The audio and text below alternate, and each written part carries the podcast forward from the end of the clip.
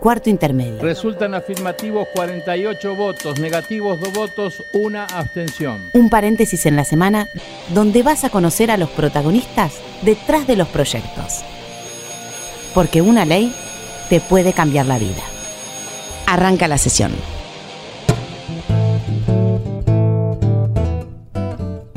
Hola, ¿cómo les va? Muy buenas tardes, país. Bienvenidos a Cuarto Intermedio, el programa en el que te anticipamos cuáles van a ser tus próximos derechos. Como siempre, en este sábado está conmigo la chaqueña Florencia Corregido, la novia de Argentina. La novia de, de toda Argentina. Hola, ¿cómo, ¿cómo andan? Un placer estar este nuevo sábado aquí por Radio Nacional, la radio de todos. Y hoy tenemos un invitado súper especial. ¿Estás nerviosa? Súper nerviosa. No todos los días se entrevista a un ex presidente. A ver, no estamos hablando de el senador de la provincia de La Rioja. No, que ha declarado que su gobierno es el único que no tuvo corrupción. No me digas. Sí, polémico. Polémico. Está- no estamos hablando del señor de la Rúa ni de Cristina Fernández. Está con nosotros el presidente de los argentinos que hizo que la inflación estuviese quieta durante su mandato, Federico Pinedo. ¿Qué tal? ¿Cómo les va bien? Muy Hola, bien. ¿Cómo le va a usted? Bien, relájate que no, no tenés por qué estar no, nervioso. no pasa nada. No, no pasa nada. Además, si, Sí. si tienes la capacidad de ser la novia de todos los argentinos, puedes, hacer está, cual- ¿no? puedes hacer cualquier cosa. ¿Cómo, ¿Cómo vive, bueno, aparte de, eh, es el presidente provisional del Senado, tanto como eh, cuando el presidente Mauricio Macri está fuera del país, como la vicepresidenta Gabriela Michetti, usted asume, ¿cómo vive esos días como presidente de la nación? En, en el Senado, no, no, no, como presidente de la Nación. eh, yo, cuando Gabriel asume como presidenta, que le pasa cada vez que el presidente sale de la Argentina, eh, yo la reemplazo a ella como presidente nato del Senado. Sí, digamos. pero ¿y cuando los dos están fuera del país? No han estado nunca los dos, los dos fuera ¿No del han país. estado nunca? No, no. Así Y- que yo fui presidente solamente esas 12 horas. Esas ¿Qué hizo esas 12 horas? ¿Pudo dormir o no? sí, dormí con un condenado. Ah. Fue unas 7 horas o 6 de las 12. No, y básicamente tuve una preocupación inicial por el tema de seguridad, porque habían renunciado todos los funcionarios de Cristina Kirchner, una, una cosa un poco loca. Pero a las 12 de la noche renunciaron todos y, y teníamos que mantener el orden hasta la asunción del presidente. Así que estamos con una pequeña preocupación. Y se mantuvo. Se mantuvo el orden, sí, por suerte. La, la acaba de nombrar recién al expresidente. Vamos entonces a ese tema. ¿Qué significa la, la presencia de, de la señora Kirchner en el Senado? Significa que el sistema político está representado en, su totalidad. Cristina ocupa una parte importante del sistema político argentino, minoritaria pero importante. Y su presencia en el Senado ratifica que ese sector tiene a su principal voz eh, dando sus opiniones y participando de la de la colaboración que el Congreso le presta al gobierno de la Argentina. Bueno, el bloque de, de- de la expresidenta tiene ocho senadores nada más. ¿Por qué cree que se dividieron tanto?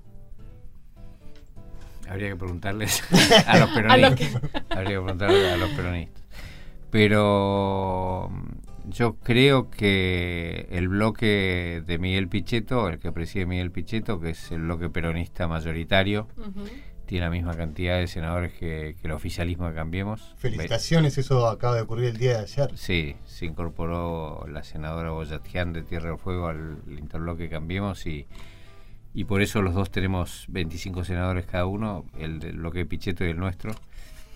Eh, creo que el bloque de Pichetto lo que intenta es representar a, a fuerzas y organizaciones con poder real en la Argentina, que son los gobernadores y los eh, y, la CGT.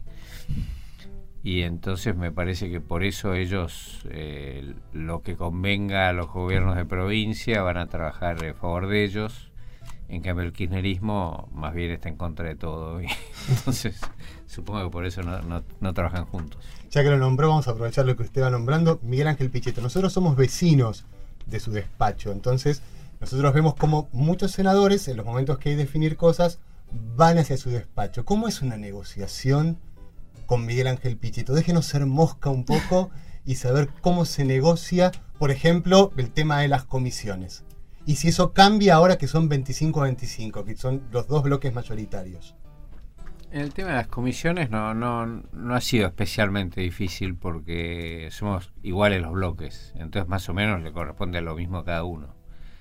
Este, en el bloque de Pichetto ellos venían manteniendo una serie de, tenían una serie de presidencias, las querían mantener. Eh, ha habido un cambio. Eh, el senador Aguilar del Chaco, que es un economista, un hombre serio, este, presidía la Comisión de Economía, que es muy importante en el Senado, y, ahora pasó a presidir la Comisión de Educación. El senador Aguilar es economista, pero se ocupó de los temas de educación activamente, así que eso es una buena designación, y la Comisión de Economía en ese caso pasó a Cambiemos. Pero no hemos tenido grandes diferencias, salvo la presidencia de la Comisión de Asuntos Constitucionales, que nosotros tenemos un par de candidatos y, y Pichetto hizo mucho hincapié en que ellos sí estaban dispuestos a, votar, incluso en caso de que no hubiera acuerdo, y, acordamos que el presidente fuera de ellos. El, presidente de esa comisión es muy importante, esa comisión de asuntos constitucionales es como la que le da el, el visto bueno a todos los temas que tengan que ver con la constitución, que son muchos. Por ejemplo, la reforma política, por decir algo y mm, lo va a presidir Dalmacio Mera, senador de Catamarca. ¿Cómo esperan este año legislativo? Teniendo en cuenta que el año pasado se decía que no iba a haber tanta actividad, que el, que el Congreso no iba a trabajar por ser un año electoral, hubo muchísimo trabajo. ¿Cómo esperan que sea este nuevo año? No, yo creo que el año pasado no se trabajó tanto. En la campaña electoral mueve mucho a los senadores a sus provincias y y no, no hubo tantas sesiones. Hubo bastante trabajo en, el contenido porque se, aprobaron cosas importantes. Pero espero que este año haya más trabajo. Este, este año se dijo por ahí algunos medios que el gobierno no iba a presionar sobre el Congreso para sacar leyes eh, polémicas y eso es verdad, no, no va a pasar eso, pero yo creo que es una gran oportunidad para los senadores y diputados para ponernos de acuerdo en una agenda propia y avanzar con una agenda propia del Congreso. Yo creo que eso va a pasar. ¿Cuáles son aquellas, aquellos proyectos de, leyes que, que, va a presentar para que el Congreso trabaje? ¿En qué va a poner el foco? El presidente yo creo que este año va a ser eh, este aprendizaje que hemos hecho de dejar que el Congreso trabaje de acuerdo a la iniciativa del propio Congreso.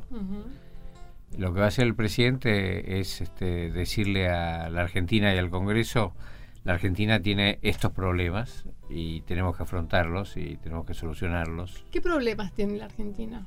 Uf, un montón de problemas. ¿Por dónde empezamos?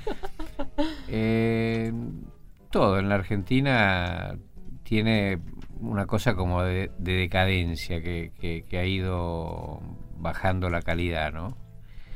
Eh, y hay que establecer metas de futuro más, más ambiciosas. Este, el principal problema que tiene la Argentina es 30, ahora menos, ha bajado la pobreza de 34 a 28, pero es altísima. Y la pobreza obedece a dos factores, que es la falta de trabajo por un lado y la falta de educación de calidad que, mm. que le permite a la gente tener mejores trabajos por el otro. Porque los mejores trabajos significan más salarios, ¿no? Es la manera de salir de la pobreza.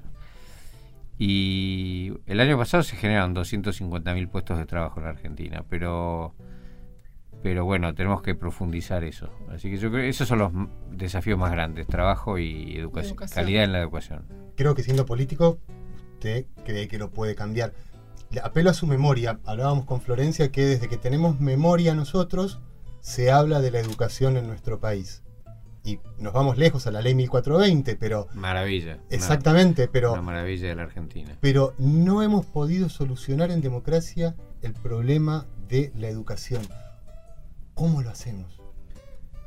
Yo creo que hay que tener un diálogo este, de buena fe y comprometido, poniendo a los chicos en el centro, de, no en el centro del debate, en el centro del, tema, digamos. El tema de la educación son los chicos, no son ni los políticos, ni los maestros, ni los sindicalistas, son los chicos que tienen que estudiar. ¿eh? Si logramos coincidir en eso, eh, eh, con los sindicatos docentes en buena medida, este, entonces ahí vamos a poder empezar a, mejorar. porque ahí podemos dar calidad educativa. Y para tener calidad educativa tenemos que tratar dos leyes, eh, que son una del Instituto de Medición de Calidad Educativa, que ha tenido siempre mucha resistencia sindical, porque no quieren que les midan su, su desempeño. Eh, y la otra, una ley de formación docente, para mejorar la formación docente. La ley de formación docente es de iniciativa de un senador peronista, del quien va a presidir la Comisión de Educación, que es el senador Aguilar. Es una ley importante. Eh, yo no me acuerdo los números exactamente, pero eh, Francia tiene ocho institutos de formación docente. La Argentina creo que tiene 1300. Entonces te das cuenta que ahí, ahí hay Algo que. Algo que no funciona y además es muy poco probable que podamos controlar la calidad de 1300 institutos eh, en todo el país. Entonces, si uno. A- Así perdón. que ahí hay que, hay que hacer algo serio. eh, y en la, en la medición de calidad también. Este, y a partir de ahí empecemos a mejorar. De- tenemos que darnos cuenta qué es lo que anda mal para poner más recursos ahí y que esos chicos que no, no, no tienen por qué estar condenados a una escuela que ande mal. Mm. Poniendo a los chicos en el centro, no, se le pone- debatiríamos le- el le- comienzo de le- las clases. Le tenés que poner más recursos a esa escuela que anda mal para que los chicos que van a esa escuela que anda mal eh, tengan igualdad de oportunidades y la escuela ande bien. Pero para eso tenés que saber qué anda bien y qué anda mal. Si no medís, no, no te puedes dar cuenta. No Así que esa es la discusión más grande de la educación en este momento. Y después hay otra discusión que a mí me parece mucho más apasionante, que es cómo va a ser la educación en el mundo digital revolucionario en el que vivimos, que nadie trabaja seriamente en eso o con intensidad suficiente. ¿no? Eso me parece que es mucho más relevante. Y, y que los contenidos tengan que ver con la posibilidad de tener trabajo, también me parece relevante. ¿Y la educación sexual integral? Eso es muy importante. ¿Qué pasa con eso? Desde 2006 esta, esta ley se aprobó y no se cumple. Y ahora hablamos de la despenalización del aborto, pero me parece que la base de eso es la educación sexual. Bueno, esa ley es una ley, yo, yo trabajé en esa ley, eh, tuvo un nivel de acuerdo, se, se trabajó muy seriamente, este, no, no hubo partidismo, yo me acuerdo hice varias observaciones en la Cámara de Diputados, que éramos una minoría muy marcada en el año 2006, creo que éramos, no, el 2006 ya éramos un poco más diputados, eh, éramos 20 sobre 257, pero eh, hicimos propuestas y se tomaron las propuestas. Y, y hu- y hubo un acuerdo total en, en- en esa ley después de mucho trabajo. La tienen que implementar cada provincia, así que eh, eso lo que hay que ver es en cada provincia qué, qué es lo que están haciendo. Eso es una ley marco Mm. que después las provincias tienen que, que- Adherirse. que no- tienen que re- reglamentar dentro de las provincias, puede haber le- leyes provinciales que digan en esta provincia se enseña de esta manera. Y por otro lado la tienen que aplicar, tienen que ver que los maestros, la, la educación es provincial, no es nacional. Bueno, entonces eh, en cada provincia es distinta. En algunas provincias debe andar bien y en otras provincias debe andar mal. Y ahí también eh, lo que hay que hacer es que el gobierno nacional o federal esté apoyando a las provincias que anden mal este, para que eso funcione. Si hubiese Pero es funcionado, muy, es muy importante eso. si hubiese funcionado bien esta ley, mm, quizás no estaríamos... Habría menos abortos. Exactamente. Habría menos abortos. Este, habría menos embarazos indeseados. Este, habría más naturalidad en el, en el, en el manejo del, del tema de las relaciones sexuales, que son esa cosa tan como tabú Mm. todavía. eh, Y más en algunas provincias. Y más en algunas provincias, efectivamente. Es como que de eso no se habla y menos con, con chicos. Es muy loco eso, ¿no?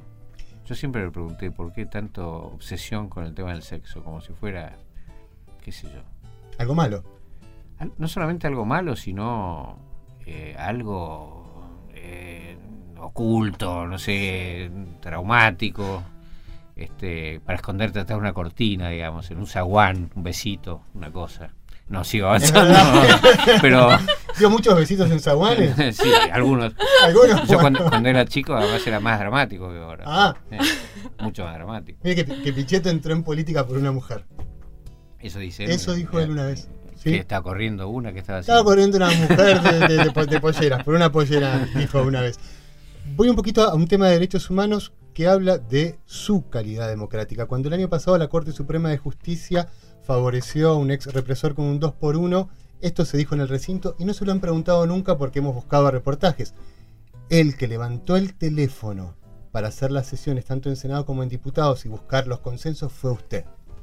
Bueno, yo hice un proyecto. Exactamente. Eso, eh, eh, eso fue un, un, fallo que creo que fue un viernes. Y yo eh, estuve trabajando ese fin de semana con otros senadores de mi bloque y presentamos un proyecto el día lunes estableciendo que, en los crímenes más graves, empezando por los de lesa humanidad, no, no se podía aplicar el 2 por 1 El 2 por 1 era una, una ley muy aberrante, me parece a mí, de la Argentina, que decía que como no caben los presos en las cárceles, lo que hay que hacer es eh, liberar presos. Pero hay que empezar por liberarlos de los crímenes más graves. no puede ser esto. Este, y es lo que era. Entonces este, hicimos una propuesta que finalmente se aprobó.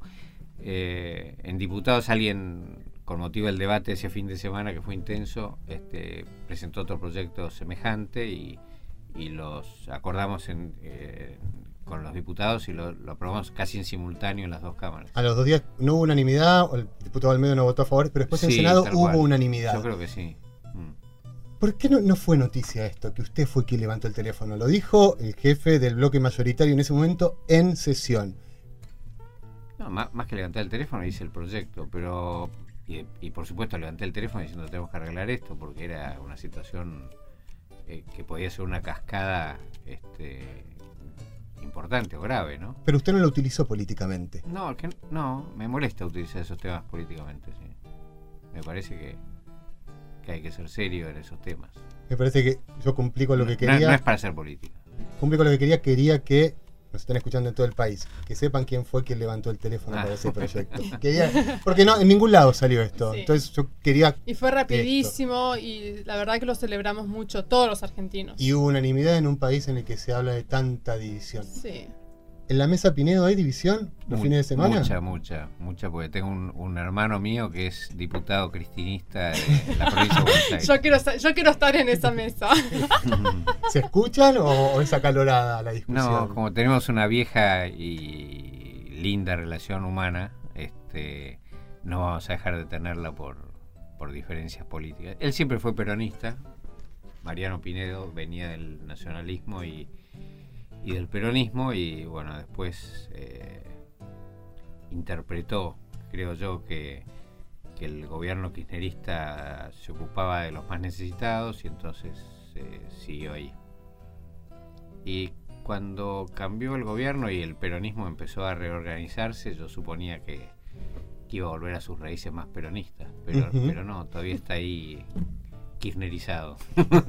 ¿Qué opina del ser fanático? Ser fanático es eh, tener poca inteligencia. Mm.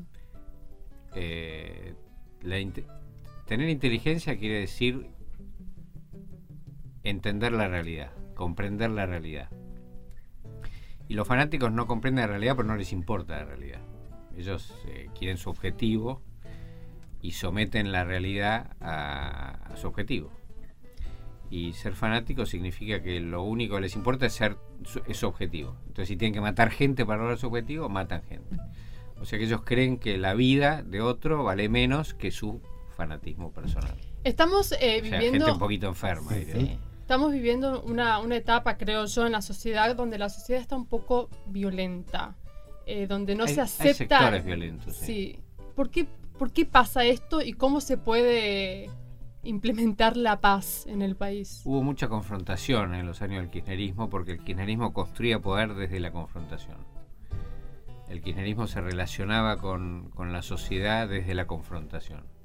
Entonces, y los que no son de los nuestros son enemigos de la patria y del pueblo. Y entonces, bueno, a partir de ahí, no, no, obviamente no, no puedes dialogar, no te puedes relacionar con el otro. Así que eso generó, e, ellos fomentaban la división. Y, y bueno, después siguió y, se generó un anti-kirchnerismo que, empezó a hacer exactamente lo mismo, a fomentar la división y, que nos insultaba a nosotros cada vez que apoyábamos algo del gobierno porque nos parecía que estaba bien. Estamos en Radio Nacional, la radio de todos, con el presidente provisional del Senado, Federico Pinedo. Algunos dicen que el Ejecutivo quizás hace lo mismo y busca la confrontación con Cristina, que eso le hace ganar votos. ¿Qué cree de eso? No, yo diría que el, gobierno nacional tiene una agenda y unos problemas que resolver enormes. Este, su obsesión, como digo, de, verdad lo digo, pues lo veo. Yo participo de reuniones con el presidente por lo menos dos veces por semana. Este, es cómo generar trabajo. Esta es la obsesión y cómo mejorar los costos de la Argentina para que aumente la producción, para que se pueda vender, para generar más empleo, bueno, es, la obsesión. Y entonces la capacidad de energía y de tiempo que el presidente o el gobierno le dedica a Cristina Kirchner es bastante eh, acotada. ¿no? No, nosotros no vivimos de nuestro adversario.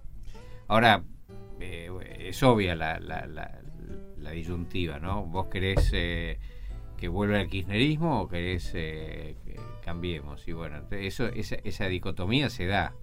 Y lo elige el ciudadano votando. sí, por supuesto, el ciudadano vota. Este, y muchos del gobierno también aprovechan eso porque hay muchos señores que no quieren el kirchnerismo. Este, pero, pero no le ponemos tanta energía a ese tema, la verdad. En sus mejores sueños, cuando asume el presidente Macri, ¿se imaginó que en dos años iba a estar 25 a 25 como bancada mayoritaria, igualando a la bancada mayoritaria? ¿Lo imaginó o es que les ha ido... ¿Por qué les fue tan bien en la, en la votación del año pasado? Nos fue muy bien. Este, fue la mejor elección de medio término, se llama. Eh, el presidente lo elige en un año y a los cuatro años lo eligen de vuelta. En el medio, a los dos años, se llama elección de medio término del presidente es la elección de medio término más alta que hubo desde el 2005 de Alfonsín. Este, yo creo que es una mezcla de cosas, es una mezcla de, en primer lugar, como esperanza de que el gobierno nuestro este, realmente quiere cambiar muchas cosas negativas que tiene la Argentina. Y por otro lado, rechazo a la posibilidad de que lo que había antes de nuestro gobierno se, se empodere nuevamente. Como, como última, desde que asumieron se dice que eh, es un gobierno que trabaja para los ricos. Sí, es una frase falsa, pero afortunada desde el punto de vista de la acción política del kirchnerismo. ¿no? Este es el gobierno que tiene la, el presupuesto social más alto de la historia de la Argentina. Es un gobierno que ha incorporado la asignación por, por hijo a 1.500.000 chicos más eh, es el gobierno que le ha pagado los juicios a los jubilados que no se le pagaban, eh, no sé, eternamente. Eh, es, un gobierno que, hace acción social masivamente y es un gobierno que le está dando a los sectores más pobres de la, de la Argentina y en particular al conurbano bonaerense, que es donde hay el 40% de los pobres de todo el país, le está dando cloacas y le está dando agua y le está dando luz para darle seguridad y le está dando pavimento para que puedan salir a, las escuelas y eso es igualdad de oportunidades real ¿no? y, que, y que pelea con, con en, la educación para que la gente más pobre tenga este tenga educación de calidad y que pelea poniendo el cuerpo contra el narcotráfico, que son los grandes dramas de, de los pobres de la Argentina. Así que bueno, este es lo que hace nuestro gobierno. Ahora, comprendo que a los opositores nuestros convenga decir trabajan para los ricos y, bueno, qué sé yo. Es, siempre, si tenés que hacer política a favor de los ricos o a favor de los pobres, son más los que apoyan a favor de los pobres, no a favor de los ricos. Así que se ponen en esa posición. Pero bueno, es un posicionamiento político. Ahora sí, la última le tengo que pedir un favor, que por dos segundos deje de ser Federico Pinedo. Muy difícil. Pero vamos a intentarlo, a ver qué sale, a ver qué sale. No sé si para la próxima, pero, ¿no le encantaría una fórmula María Eugenia Vidal Federico Pinedo? ¿No es una buena fórmula? Eh, sería un poco aburrido el vice, pero María Eugenia Vidal está bien. Tuvimos en cuarto intermedio con el presidente provisional del Senado, Federico Pinedo. Muchísimas gracias, por esta entrevista. Gracias a ustedes. Nosotros nos despedimos, Mariano, y nos volvemos a reencontrar el próximo sábado aquí por Radio Nacional, la radio de Todos y todas. Los que cuarto intermedio son, en la conducción, Florencia Corregido y Mariano Castro. Producción, Sonia Buller y Paula Rojo. Colaboración periodística, Julia Placeres. Edición, Paula Rojo. Voces artísticas, Julia Placeres y Paula Rojo. Este es un programa producido por la Dirección General de Comunicación del Senado de la Nación y grabado en los estudios de la radio de la Biblioteca del Congreso de la Nación.